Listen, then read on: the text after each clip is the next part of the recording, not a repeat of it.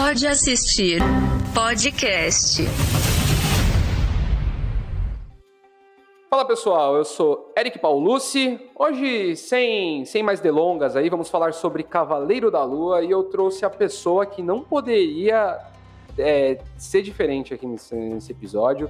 O cara que é o melhor, eu não sei como qual seria o termo, reactor de trailers, reagidor de trailers. Reactor é boa. Reactor Tiago é Romariz está conosco hoje, bem-vindo. Fala, meu querido, beleza? Pois é, vamos falar aí sobre essa série que é mais uma, né? Do tipo, a grande. Acho que é a primeira grande série que a gente tem no ano da, do, do Disney Plus. É isso é, mas que mas que ela vai abrir a porteira para uma pancada de coisa que eu acho que vai vir. E mais uma vez ela causa algumas polêmicas nesse mundo de cultura pop que eu acho que pelo, se as séries não estão não sendo incríveis, como, tipo, meu Deus, as pessoas esperam assistir o poderoso chefão da Marvel toda vez que ela lança alguma coisa, pelo menos ela traz algumas polêmicas pra gente conversar. É por isso que eu trouxe o Thiago Romariz aqui, porque eu sei que ele não foge, ele não vai chegar aqui falando que é tudo bonito e também não vai chegar aqui falando que é tudo uma porcaria. É, se você está completamente perdido aí, nem sabe do que a gente está falando, deixa eu te dar uma, só uma introduçãozinha de, do que é o Cavaleiro da Lua, né? Esse personagem da Marvel é, que virou série agora e conta com Oscar Isaac como protagonista, né? O papi da internet. É, ele, ele, é, a série apresenta ele pra gente como o Steven, né? Que é um atendente de um museu em Londres Londres, fala com a língua meio presa, todo meio atrapalhado, meio solitário. E a gente percebe que ele tem alguns hábitos estranhos aí, provavelmente ele tem algum problema com para dormir, ele dorme acorrentado. É, são problemas, não são exatamente alguma uma coisa muito simples, não, né? E, e aí o que acontece é que a gente descobre que ele tem uma segunda personalidade chamada Mark Spector, que é um mercenário, e ele é avatar de um deus egípcio da noite chamado Khonshu, né? E ele tá na, e o Mark tá nessa missão para tentar deter o Arthur Harrow, que é interpretado brilhantemente pelo Ethan Hawke, na minha opinião para reviver uma deusa aí que está ameaçando a Terra com uma proposta, inclusive, né, de justiça aí, que eu acho que tem muita gente aqui no Brasil, especialmente, que, que viraria um discípulo dela aí, tranquilamente, né? E a série ela é tocada pelo Jeremy Slater, né? Que, aliás, o Romariz, eu não sei se você já assistiu, mas Jeremy Slater foi o showrunner também de uma série eu não vou falar que é recente, porque ela é de, do começo dos anos 2010 aí, mas a série do Exorcista, cara, que teve duas temporadas, eu acho excelente, cara. Acho uma boa que série. é bem legal, cara. Eu gosto muito da série, porque eu fui com ela, eu fui assistir a série com um preconceito assim na tampa, sabe? Do tipo, como assim você vai adaptar pra série um dos maiores clássicos do cinema? E cara, é uma adaptação super legal, assim, óbvio que não tem necessariamente a ver com o filme, né? Mas ele traz uhum. alguns elementos, ele traz alguns personagens, famílias ali, e o próprio demônio, etc, etc. Mas, cara, é, uma, é um trabalho de adaptação e uma pena que ela tenha terminado assim, porque é com uma certeza. excelente forma de você adaptar um clássico, sabe? É bem legal. Assistam, o elenco é bom, a história é legal, tudo é bom na série. Concordo com você. E aí, já trazendo um pouco para o trabalho dele aqui no Cavaleiro da Lua, né? Antes da gente entrar em polêmicas e afins, né? A Marcela, na missão póstuma dela, antes de sair do Pode Assistir aqui, ela entrevistou o, nosso querido Oscar Isaac. E ele falou uma coisa bem legal nessa entrevista aí, que eu queria até trazer aí para ver o que você acha, Romanis. Ele disse que é, quando eles tiveram as primeiras conversas, né, com o Jeremy falando em relação a, ao conceito da série e tudo mais, né, e ele, ele disse que a, o, o, conceito principal era trabalhar essa questão das múltiplas personalidades, né, do, do Mark Spector, como um, não como um plot device, mas como se, como se fosse realmente é, o ponto central da série, né, então a gente vê aí ao longo dos seis episódios que realmente, cara, toda a trama, ela passa pelo fato dele dele tá tentando entender aquela situação dele, né? E, e eu acho que isso até de alguma forma contribui um pouco aí para as polêmicas e críticas de algumas pessoas aí, né? É. O que você acha disso? Cara, e eu acho que a série, a série para mim funciona por isso, sabe? É, porque ela não se furta de realmente escolher esse problema dele como condução de história e não necessariamente para você chegar no final e falar, meu Deus, ah, eu sabia desde o início que era isso, a personalidade A, B, C, D, E, F, o grande. Não existe um mistério grande na série, uhum. sabe? Uhum. Não, não, não, é um, não é uma parada para você resolver lá no final. Na verdade, é você acompanhar a jornada de um cara ou de vários caras dentro do mesmo corpo, tentando se entender ali como, como esse novo, essa nova situação que ele tem e tudo mais.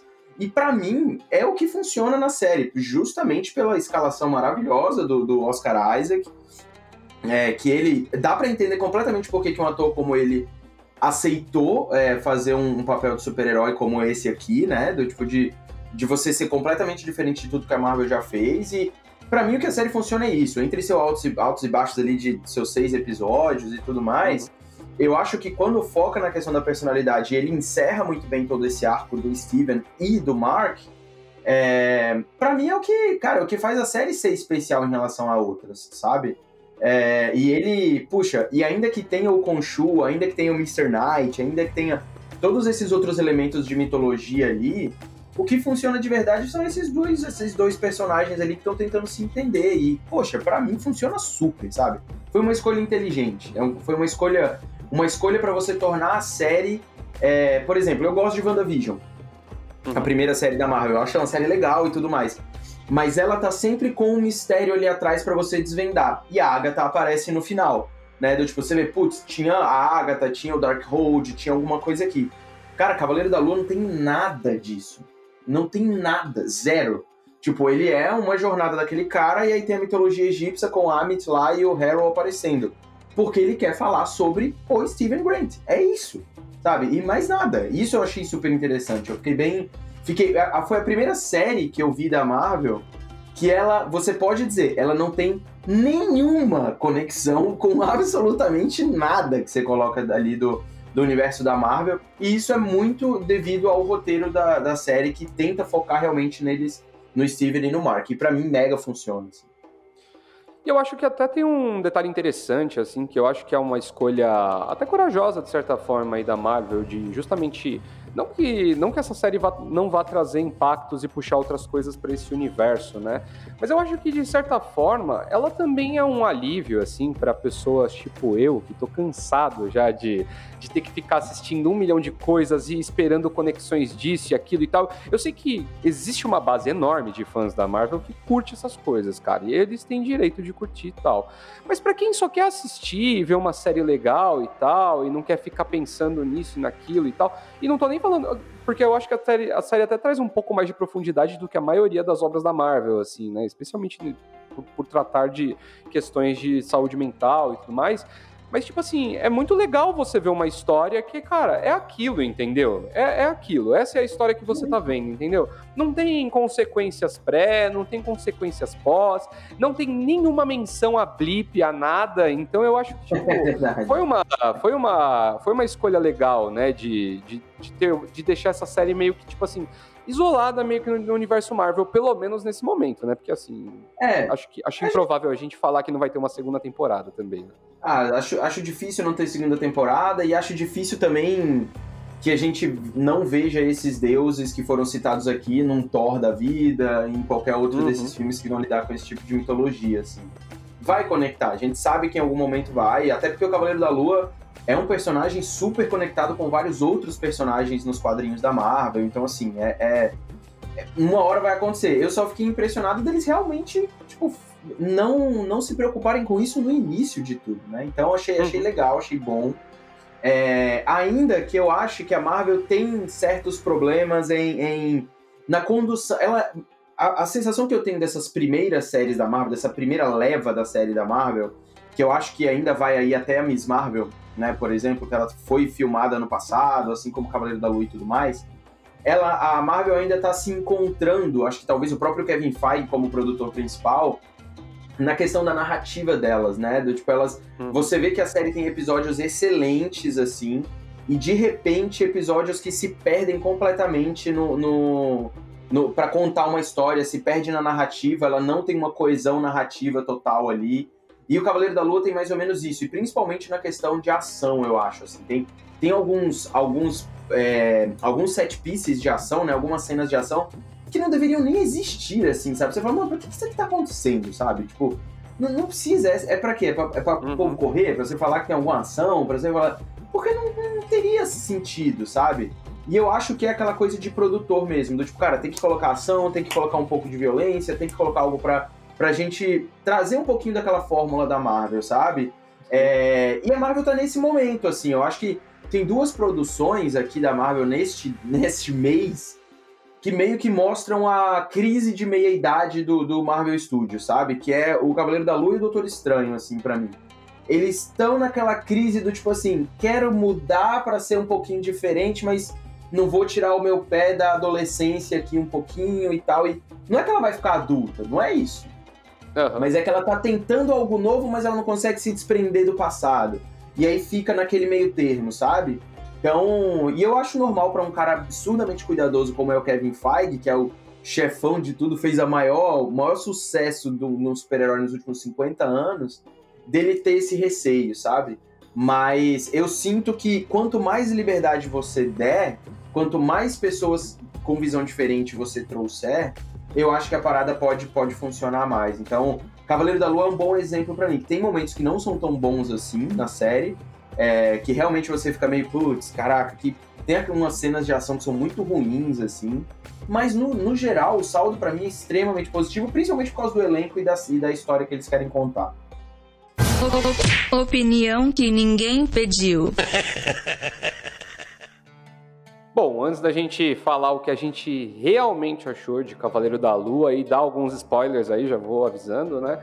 É, fazer aquele lembrete de sempre, né? Segue a gente aí nas redes sociais, no Instagram você encontra a gente no pod.assistir, você também pode seguir a gente no TikTok, no arroba podassistir. Se você estiver assistindo a gente no YouTube, deixa o like, se inscreve aqui no canal do Yahoo Brasil. Em breve, aí é agora falando sério, hein, pessoal, tô falando isso há muito tempo, mas agora é sério, vai. Muito em breve teremos uma novidade bem legal aqui no Pode Assistir, relacionada a YouTube, já vou deixar essa dica aí.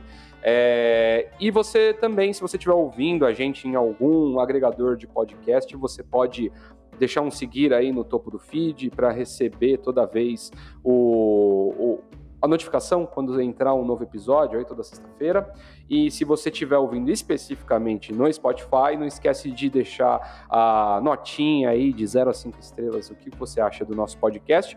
E também de interagir, a gente sempre deixa um questionário, uma enquete relacionada ao episódio, então chega aí para brincar com a gente.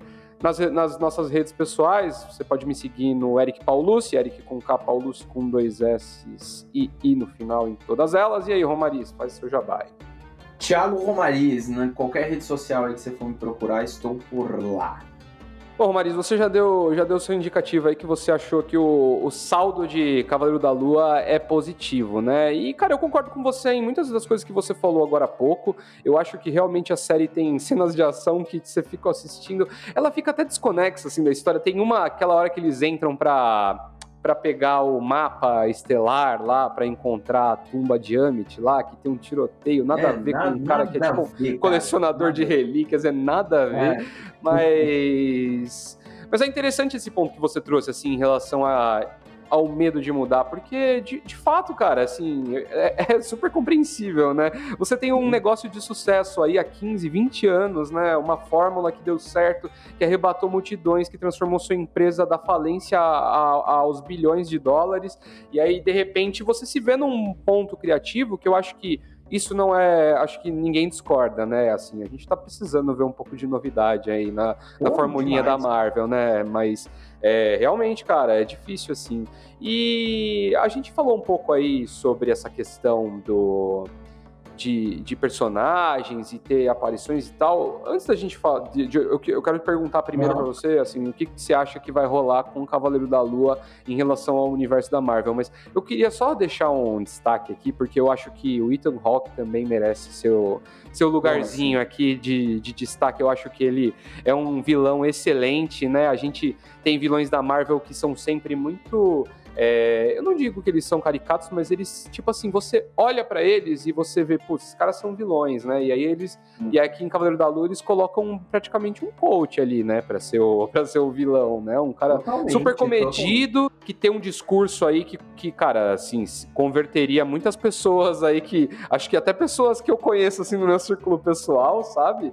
E ele entregou demais, né, cara? O que, você achou da Ele é muito da, bom, da né, cara? Quando você. Ele é muito bom, tipo, é o tipo de ator que às vezes o texto nem é tão bom assim e o cara entrega num nível absurdo, né? Porque É, e, eu li outro dia que a, a primeira cena da série, que é aquele momento onde ele coloca o pé dentro do, Nossa do, senhora. de uma sandália de vi- com vidro e tal, foi ele que sugeriu que aquela cena começasse. Então, e cara, você muda, o- é muito engraçado como você transforma o tom do personagem e da série a partir daquela cena. Você fala, cara, eu tô com um líder de culto aqui, um cara que tá Exatamente. é, se, é, né, tá se autoflagelando por isso, pelas coisas que ele acredita e, e você muda o tom da série, sabe? Tipo, é, eu acho isso muito, muito interessante como é que o ator traz isso. E eles dois, o Oscar Isaac e o Ethan Hawke, é, eles têm personagens que eles continuam sendo personagem de universo de super-heróis, sabe? Tipo, eles são, tipo, têm superpoderes, eles estão lá com deuses, etc, etc, mas eles têm uma camada diferente ali dentro, sabe? E mesmo Uhum. que em alguns momentos eles tenham esses altos e baixos, cara, é, é muito interessante a forma como a série aborda isso. Porra, eles, o, o Ethan Hawke, ele pôde ser o Harold coach maluco do, do, do culto e ele pôde ser o psicólogo lá, o psiquiatra do, que tá dentro da cabeça dele, sabe? Do- tudo isso funciona ali, sabe? E eu acho que às vezes a gente fica. A galera tá esperando, como eu falei no começo, essa uma obra-prima toda vez que a Marvel solta alguma coisa, ou simplesmente a aparição de várias coisas incríveis, tipo, ah, o Luke Skywalker tem que aparecer, o Thor tem que aparecer, o Doutor Estranho tem que aparecer, e você fica sempre na expectativa de completar o álbum de figurinha de alguma forma, sabe? E não, Uhum. Tipo, às vezes é uma história que você quer contar e que pode ser bem, pode ser aproveitada daquela forma. E que às vezes ela não é incrível. Ela é só uma história. É só uma Sim. história legal que você pode ver. Então, eu acho que o Ethan Hawke, é, tipo, ele faz isso muito bem aqui, ele complementa muito bem. É, não é aquela dicotomia absurda entre herói e vilão, sabe? São duas pessoas que estão ali seguindo os- e eventualmente vão, né? o- é muito mais sobre o Khonshu e a Amit do que o, o Steven e o Harold. Tipo, não é necessariamente eles dois. É, mas eu, cara, eu adorei. Eu acho, é, tem duas coisas que eu acho muito importantes em toda série de. em toda adaptação de Marvel, DC e tudo mais. Você conseguir explicar a mitologia de uma forma didática e envolvente e escolher um elenco que é carismático. Porque não precisa nem ser talentoso às vezes. Ele precisa ser carismático, sabe? É o caso da Gal Gadot, é o caso do Jason Momoa, sabe? É, tipo, é o caso de tantos outros também atores que você tem na Marvel e em vários outros. Você tem que ter um carisma com o personagem. Você tem que ter um cara que se envolva e uma mulher que se envolva com o personagem. E aqui eu acho que isso funciona muito bem. Pô, e é muito legal até, assim, algumas pequenas minúcias, né, que a, que a série apresenta, assim, para dar esse enriquecimento, porque eu acho que existe uma parte aí das pessoas que criticou a série um pouco pela falta de ação, que eu acho que é uma crítica infundada, assim, na minha opinião, cara, acho... Você não pode assistir uma série porque é da Marvel esperando que tenha muito tiro, porrada e bomba, sabe? Eu acho um conceito que as pessoas precisam se des- desprender e acho injusto cobrar a Marvel por isso, porque a primeira série da Marvel é WandaVision, que também, cara, tem, sei lá, duas ou três grandes sequências de ação mais pro fim da série, mas a série como um todo tem outra pegada, outro, outro desenrolar ali, né? E eu acho que tem minúcias nessa série que, que valorizam ela demais, especialmente em relação a essas atuações, né? Então, por exemplo, você citou aí, né, essa dinâmica entre o Harold e o Steven, é demais que a, a relação que o Harold com o Steven é uma e a relação do Harold com o Mark é outra, cara, porque é, são pessoas que têm personalidades completamente diferentes e o Harold, por ser um, esse líder de culto, esse manipulador, ele sabe o perfil da pessoa e ele sabe o que atinge, o que move essa pessoa, cara. Então é muito interessante ver essa, esse pequeno detalhe, cara. É, uma, é, é um detalhe, entendeu? É uma. Não, não é uma besteira, porque valoriza demais o conteúdo, mas é um detalhe. É uma coisa, é uma coisa pequena, né, pra, pra história como um todo e tal, mas é muito legal. E aí eu acho que a gente podia falar um pouco também em relação aí esse episódio 4 e 5, que é quando rola aquela quebra que a gente tem ali, né? Eu já avisei que tem spoiler, hein, pessoal? Não fiquem bravos comigo, eu já avisei. É, episódio 4 e 5, onde do nada, né, o, a gente teve, a gente acaba preso na cabeça do Mark que, que projeta ali, né, um, um, manicômio ali, que, cara, eu acho que ali é o ouro da série, né? Aquilo ali. O que acontece depois daquilo, eu acho até, tipo, é o final, é o encerramento da, do, do arco da história, mas dane-se, cara. Aquilo Não, ali já entregou cara, pra mim, né? Eu também. Pra mim, aquele episódio, eu assisti ele antes, assim, né? Me mandaram antes, a Disney mandou antes. E aí, quando, eu, quando ele termina, eu falei, que? Tipo, eu falei, não, não acredito, mano, que vocês fizeram um negócio desse, assim. E aí ainda aparece a Taurette lá, o hipopótamo, eu falei, nossa, velho, que, que... E assim, na minha cabeça, eu tô tão na, assim, enviesado de querer ver algo diferente na Marvel, que eu fiquei tão. Igual com o Doutor Estranho, cara. Quando eu vi o quarto episódio, eu falei, caraca, mano, que, que. E eu já tinha achado, acho que o terceiro ou o segundo episódio, bem mais ou menos assim, que tem a uhum. apresentação do Mark, a interação dele com a Layla não é tão legal e tal. Falei, putz, porque volta aquela dinâmica meio clássica de, de Marvel, né? Do tipo, ah, o cara que é um anti-herói, bababá, babá. Falei, não quero muito ver isso. E aí, quando tem esse quarto episódio que quebra completamente a linha narrativa do negócio, eu falei, que, mano, como assim você vai colocar agora um, tipo, um hipopótamo no meio do negócio, sabe? De, tipo, você vai passar para dentro da cabeça dele, o que, o que, que vai acontecer aí, né? E eu fiquei, e eu achei depois no quinto e no sexto episódios que eles meio que iam acabar com isso. Falaram, não, coloca ele aqui no manicômio e sai, resolve. Mas não, cara eles usam esse essa materialização da mente dele e misturam com a mitologia da, do negócio ali para você entender qual é o passado dele, pelo que, que ele é julgado, pelo que, que ele não é, pelo que, que ele se julga, pelo que ele não se julga. E isso eu achei muito legal, sabe? Esse tipo de, de, de narrativa é o que traz para mim o frescor do negócio, sabe? É o que traz para mim algo interessante. E fala, cara, pronto, é, é igual quando aconteceu com WandaVision, quando a Wanda cria Westview. Fala, porra, beleza, é isso aí, é os anos 60, os anos 70, os anos 90. Esse tipo de narrativa é que eu acho legal, sabe? É trazer algo Sim. diferente. E aquela quebra, para mim, foi maravilhosa, assim, sabe? Sem, sem contar que o Oscar Isaac, como Steven Grant, cara, ele acerta, assim, todos os níveis, sabe? Em todos os níveis. Eu adoro o Steven Grant, eu acho ele um, um personagem, assim, eu falei isso algumas vezes. para mim, o Cavaleiro da Lua com o Steven Grant, ele tem o potencial e de carisma e tudo mais de um grande personagem da Marvel, sabe? De um uhum. Capitão América, de um Homem de Ferro. Lembrando aí a galera que o Homem de Ferro era um personagem de segundo escalão da Marvel, sabe? Tipo, ele, ele o, os principais sempre foram Homem-Aranha, Hulk, Capitão América, os X-Men, o Quarteto Fantástico. O Homem de Ferro, ele nunca não era muito conhecido até 2008, sabe? Então, eu acho que o Cavaleiro da Lua tem esse tipo de potencial pelo ator que ele, que ele tá agora, né, no, no, no, nas séries, e pela, pela, pelo tipo de abordagem que eles deram ao cara, porque também é aquela abordagem meio um pouco mais complexa, como era do Tony Stark.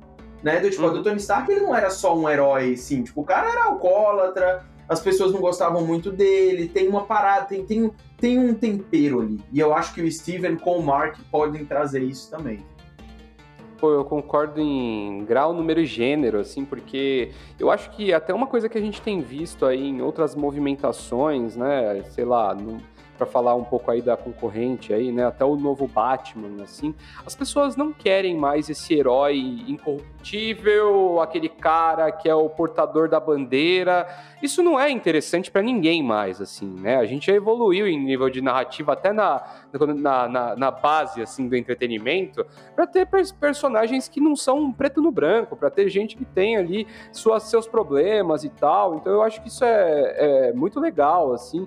E acho que o que eu acho que foi legal no final da série, porque na minha opinião, a jornada da série era justamente para ele se encontrar como, como pessoa, para ele se fazer as pazes com ele mesmo ali, né? As duas personalidades ali dando as mãos ali para e aí eu acho que foi muito legal, assim, a resolução legal no fim da série, no final das contas, foi justamente assim, os dois é, saindo desse conflito e trabalhando é, juntos e, e, meio que entendendo assim as, as qualidades de cada um assim para em diante do problema, entendeu? Pô, se tá precisando dar um soco, entra o Mark, mas se precisa é, desvendar um enigma do um enigma egípcio aqui, vem o Steven, que é o, que é o especialista disso, cara. Isso traz um, traz um dinamismo muito legal, né? Até a forma como eles, como Moon Knight e Mr. Knight, assim, né? A diferenciação total, assim, em relação a como eles abordam, assim, até a, a, parte de lutar, assim, é muito,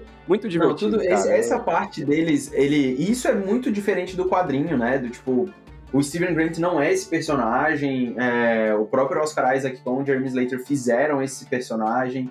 porque ele existe, mas ele não é assim. É, a questão de você ter o, o, o Cavaleiro da Lua como o, o Mark transformado, isso também não é necessariamente o que acontece. É, então, tipo, tu, tudo isso eles adaptaram para você dar o foco no Steven e no Mark.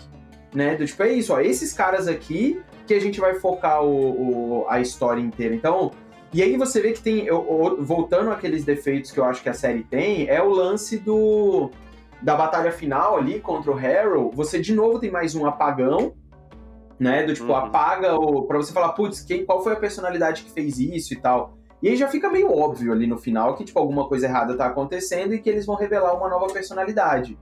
E, e esse é o tipo de coisa que, beleza, eu entendo, é para ter o punchline lá no final, você vai revelar, e a, e a cena final é interessante mesmo, é legal. Mas assim, é um. para mim é simples, um simples adendo, sabe? Porque se fosse para você ter uma cena daquela, eu me senti nessa cena do apagão como eu me senti naquela temporada de Game of Thrones, que você fala que vai ter uma baita de uma batalha, aí o Tyrion vai e acorda depois da batalha. Tipo, ai meu Deus, aconteceu uma guerra. Uhum. Tipo, mano, sério, você já mostrou um apagão aconteceu. Me mostra aqui um cara, tipo, realmente assassinando as pessoas e tudo mais, sabe? É, eu achei uma escolha narrativa ruim ali. Mas Muito anticlimático, tempo, né? A gente tava esperando uma coisa ali em cima, ali, né? E aí, do, e aí é tipo assim, é isso, acabou, pessoal. Aí é, depois não, você ah, acabou por isso, é... né? Saco, né? Putz, aí você já, você já perdeu a pessoa, né? Tipo, você já perdeu Sim. completamente, assim. Então, é, eu acho uma escolha ruim ali de roteiro, onde você não, não avança na, na série e a oportunidade que você tem de mostrar o cara em ação num pico de, de, de de tudo, né, de habilidade, violência, etc, etc, você opta por de novo fazer esse apagão. Então, é, eu acho uma escolha de roteiro ruim em qualquer medida. Assim. Eu achei ela, ela, ela é anticlimática e ela não ajuda na construção do, do, do final da série do terceiro ato. Porém, eu gosto como eles encerram a série com, de novo, com o Steven e com o Mark dentro do manicômio, e aí depois você tem a revelação do Jake Lockley, etc. Porque Cara, é, por mais que eles não tenham confirmado a segunda temporada, é, ela vai acontecer, cara. Ela precisa vai. acontecer, sabe? Tipo, ela tem que acontecer. É, uma, é um negócio que não pode ficar aí jogado assim, sabe? Então, eu, eu acho que vai voltar e tem tudo para que eles melhorem essa, essa, essa parte da ação também, como eu acho que eles vão acabar fazendo com Loki. Sabe? Que já tá, vai, vai começar a gravar a segunda temporada. As cenas de ação de Loki também são muito ruins.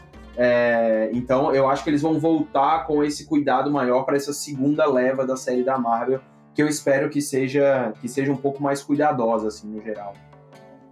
Agora a pergunta que não quer calar, Romariz, é o que podemos esperar de Cavaleiro da Lua dentro do universo Marvel. Porque, assim, tem que ser muito ingênuo para achar que eles não vão dar um jeito de enfiar o Cavaleiro da Lua em alguma ah. outra coisa, né? Que ele não tem absolutamente nenhum propósito é, no, no universo Marvel ali, né?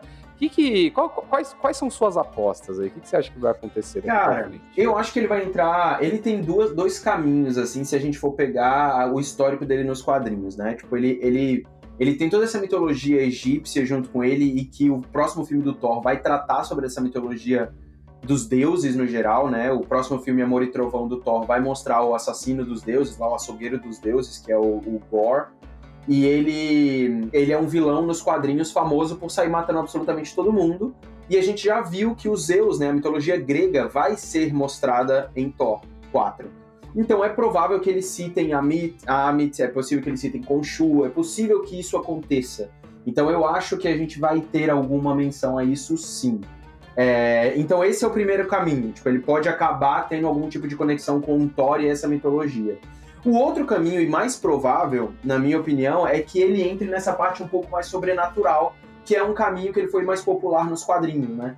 ele ficou junto com a galera mais urbana, ainda que ele tenha essa conexão é, mística com os deuses. Então, tipo, ele fez parte do grupo da meia dos irmãos dos filhos da meia-noite, com o Blade, com o Justiceiro, com o Motoqueiro Fantasma, com essa galera, que é uma veia nova da Marvel, que ela precisa desenvolver, né? Do tipo, ela o Motoqueiro Fantasma voltou os direitos para Marvel agora, então ela pode usar é, o Blade vai ganhar um filme em breve, né? Porque o, o, Blade já foi citado, citado assim, né? Ele aparece só com a voz do Mahershala Ali ali na cena pós-créditos de Eternos. Então o, o, o, Cavaleiro da Lua vai aparecer. E é, outro dia, inclusive, o, o, Não sei se foi o Jeremy Slater, foi o Mohamed Zib, que é o diretor, falou que eles iam mostrar um flashback do, do Cavaleiro da Lua, um avatar do Khonshu, lutando na, no Egito Antigo com os Eternos. Né? Os Eternos ajudando ele e tal, mas eles tiraram isso do roteiro porque ia ficar caro e não sei o que e tal. Então, assim, mano, tem muitos lugares para colocar esse cara, sabe? Tipo, não, não vai faltar oportunidade. É, então, o que vai, eu acho que o que vai ditar é para onde, aonde a Marvel vai querer encaixar ele. Só que a minha torcida e a minha aposta principal é desenvolve ele, e depois você vai, você vai incluindo ele em outros lugares, porque o potencial desse cara, você imagina o Steven Grant é, lidando com um Thor, sabe, da vida. Tipo, o Taika Waititi dirigindo o Oscar Isaac com o Chris Hemsworth e o, sabe? Cara, eu queria muito ver um negócio desse, sabe? Eu gostaria muito de ver esse tipo de comédia, esse tipo de ação acontecendo. É, e eu espero que a Disney acabe enveredando para esse lado.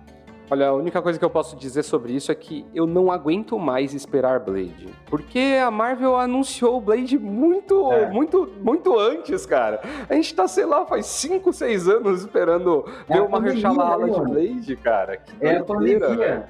Eles, eles anunciaram em 2019. Nem faz tempo, são 3 anos, mas parece que passou, tipo, 10 anos parece já, né? Muito. E, e, eles anunciaram, em teoria, é, pelo que os, os, boatos falam, já começam a filmar agora, em julho, agosto, para que o filme saia é, no final do ano que vem ou começo de 2024.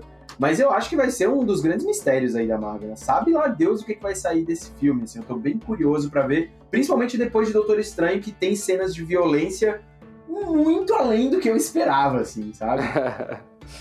Uh, eu preciso eu preciso ver Doutor Estranho ainda, eu não vi, mas eu tô muito ansioso para o Blade, porque é muito difícil imaginar uma, uma rave de vampiro com chovendo sangue, sabe? No universo Marvel. Não, cara, não é o tipo de é, coisa é que dá pra imaginar. imaginar. Exato, é difícil imaginar vampiro porque eu fico pensando duas coisas. Ou você faz algo que é censura livre 12 anos, tipo Crepúsculo, ou você faz ou você faz algo como era o Blade Trinity, o Blade 2, que é, a, tipo, é quase R-rated, né? Tipo, é quase 18, 16 anos, assim. Então é algo limitante. Agora, você conseguir porque, por exemplo, eu tenho o Morbius, do Jared Leto, sabe? e, tipo, é aquele negócio, beleza, você vai colocar, não vai... Então, assim, eu acho que a violência vai chegar no nível do Morbius com o Doutor Estranho, sabe? Tipo, hum. um negócio gráfico, mas que você passa o clima é, da violência. Mas ainda assim, mano, você tem que falar de vampiro, você tem que falar de sangue, você tem que falar de um sobrenatural que não necessariamente é pra criançada, sabe? E o Mahershala Ali, como Blade, mano, Porra, tem tudo para ser animal isso aí.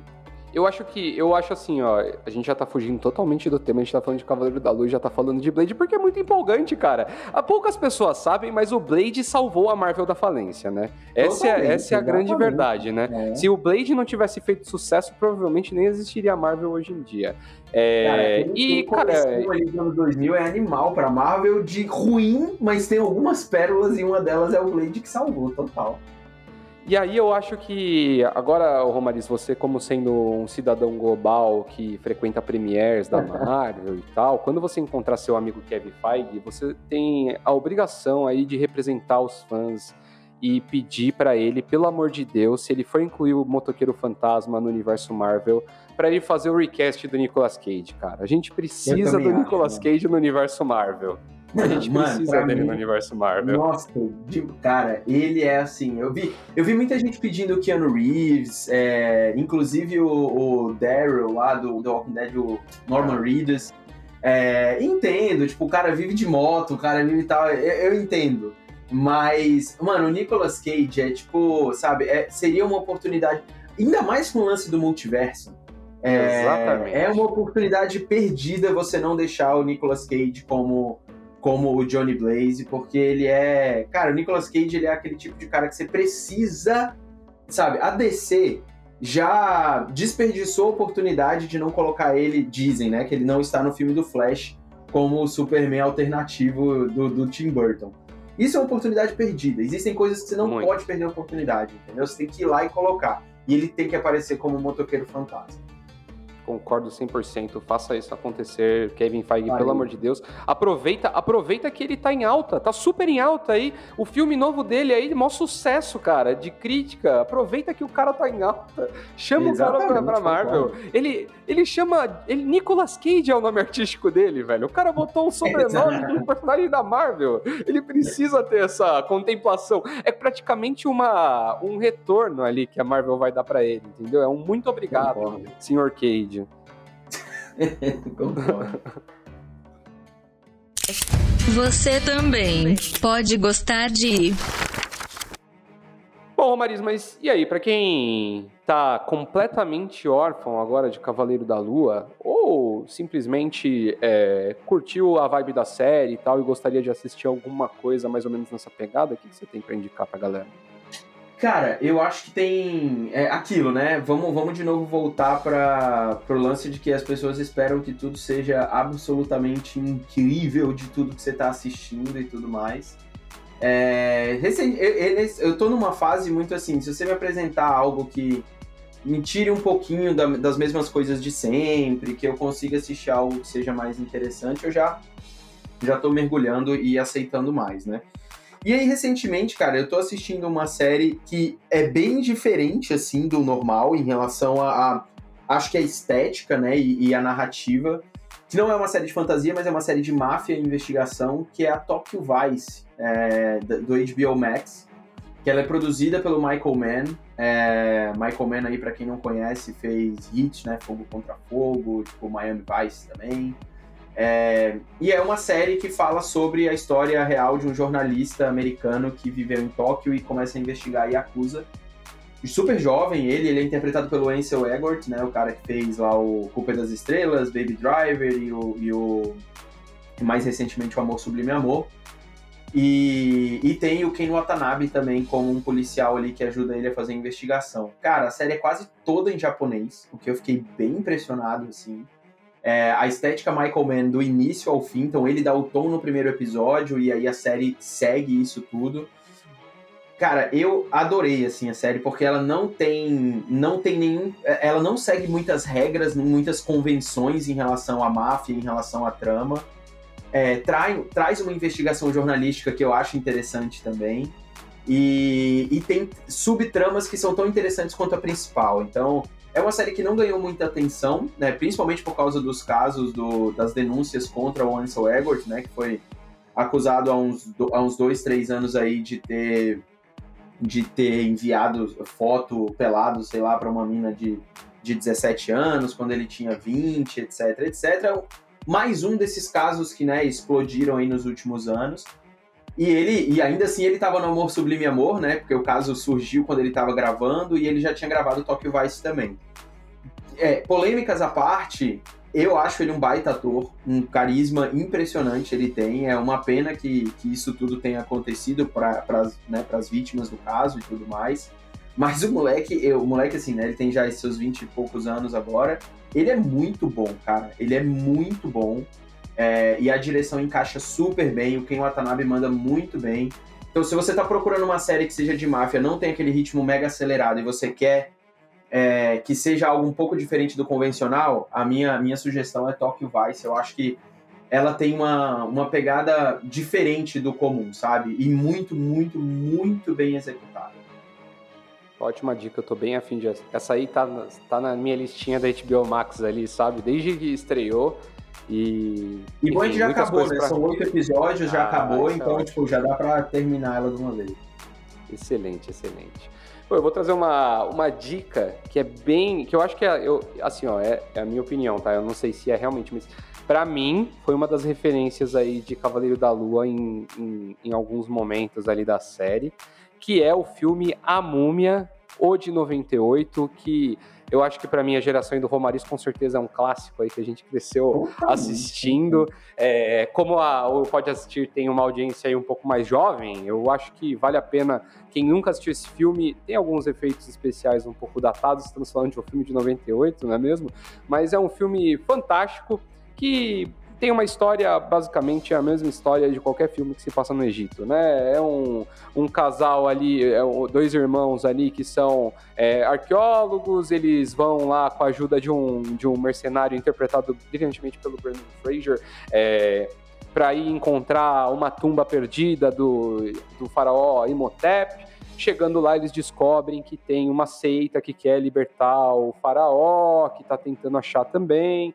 E aí fica naquele lance de eles combatendo a múmia e tal, e aquela coisa que você já sabe, não, não, não, precisa nem entrar muito na história, assim. Mas é um filme divertidíssimo, eu acho que em alguns episódios do... Especialmente quando eles vão pro Egito, assim, e, e especialmente o Steven, ele fica muito numa, numa persona ali de de, de, de, ser o cara meio atrapalhado e tal. Eu acho que tem muito a vibe do, de A Múmia, é que total, inspirou total. aí outras duas continuações diretas, né? Que aí, já sabe, né? Continuação cada uma que você cria, né, você vai enfraquecendo ali a coisa. E ainda tem, ainda tem, olha só, a, o, o último filme aí da, da, da Múmia é, sobre o Escorpião Rei aí, que foi praticamente um dos primeiros filmes do The Rock, assim, desses filmes mainstreams. E depois o The Rock ganhou um spin-off ali, o Escorpião Rei, é, que, que, cara, é horroroso, melhor nem passar perto. Os efeitos especiais dessa cena do The Nossa, Rock também aparecendo como um homem escorpião, uma é. parada escrota, mas é, é, um filme muito divertido. E, ô Romariz, não sei se você sabia, isso aí eu só fiquei sabendo que eu dei uma pesquisada aqui antes de gravar. Escorpião Rei teve seis filmes, cara. Sim, cara, sim. Eles sim. abandonaram o The Rock, né? Porque obviamente o The Rock não ia mais participar de uma coisa extremamente galhofa, mas sei lá, tem Escorpião Rei 6, cara. Impressionante. Ele, o Escorpião Rei, cara, entrou nessa vibe de filmes assim que ganham sequências e você nunca sabe, sabe? Do tipo assim, era que saía em VHS, né? Em home video uhum. e tal. E, mano, é, começaram assim. Então, tem um monte de filme que acaba ganhando, né? Mas ele entrou na vibe de filme trecheira, tipo Sharknado e tal, e foi ganhando, foi ganhando um monte. Eu, eu sabia que tinha, porque o The, quando o The Rock fez e ele começou a explodir, eu lembro de há uns anos a gente procurar, putz, vamos ver os primeiros filmes do The Rock. Aí quando a gente jogou Escorpião Rei, apareceu acho que o 3, e não era ele mais. E eu falei, mano, mas como assim? Aí a gente foi ver, era só o filme desgraça. Era só o filme desgraça. Ai, meu Deus, mas vale a pena. Assistam a, assistam a Múmia, que é um filme muito legal.